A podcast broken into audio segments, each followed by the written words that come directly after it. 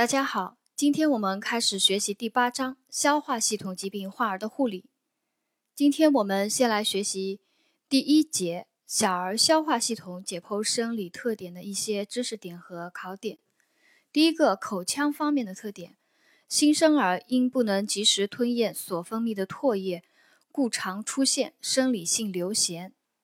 食管方面的特点，新生儿食管下端贲门肌发育不成熟。常发生胃食管反流。新生儿食管具有与成年人相同的三个狭窄部位，其中通过膈部的狭窄相对较窄。我们再把食管的三个狭窄部位再来复习一下：第一个狭窄处是食管的起始处；第二个狭窄部是食管与左主支气管交叉处；第三个狭窄处是食管穿过膈肌的部分。呃，我们接着讲。小儿消化系统解剖特点：胃的特点，婴儿胃呈水平胃，贲门肌发育差，幽门括约肌发育良好，易发生溢乳和呕吐。早产儿胃排空慢，易发生胃储留。肠和肠道菌群方面的特点：婴儿肠道因吸收面积较大，利于消化吸收，但肠系膜相对较长且活动度大。易患肠套叠及肠扭转，早产儿易发生乳糖吸收不良、全身性感染和功能性肠梗阻。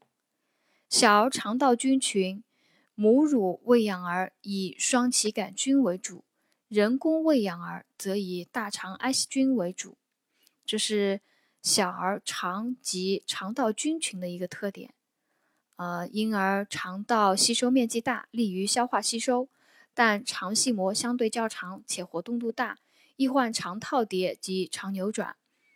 早产儿因肠乳糖酶活性低、肠壁障碍功能差和肠蠕动协调能力差，易发生乳糖吸收不良、全身性感染和功能性肠梗阻。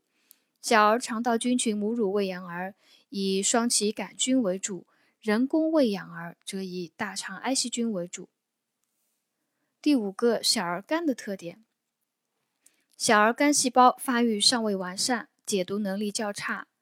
婴幼儿在右肋缘下一到两厘米易触及肝脏，六到七岁以后，肋缘下不能触及啊，因为小儿年龄越小，肝相对越大，所以婴幼儿期在右肋缘下一到两厘米。还能触及肝脏，到六到七岁以后，肋缘下就不能触及。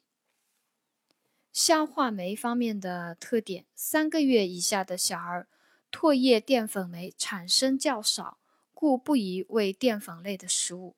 这是三个月以下小儿，呃，不喂淀粉类食物的原因，因为它的唾液中淀粉酶产生较少。婴幼儿。粪便的一个特点啊，我们就主要来学习一个异常粪便的一个特点。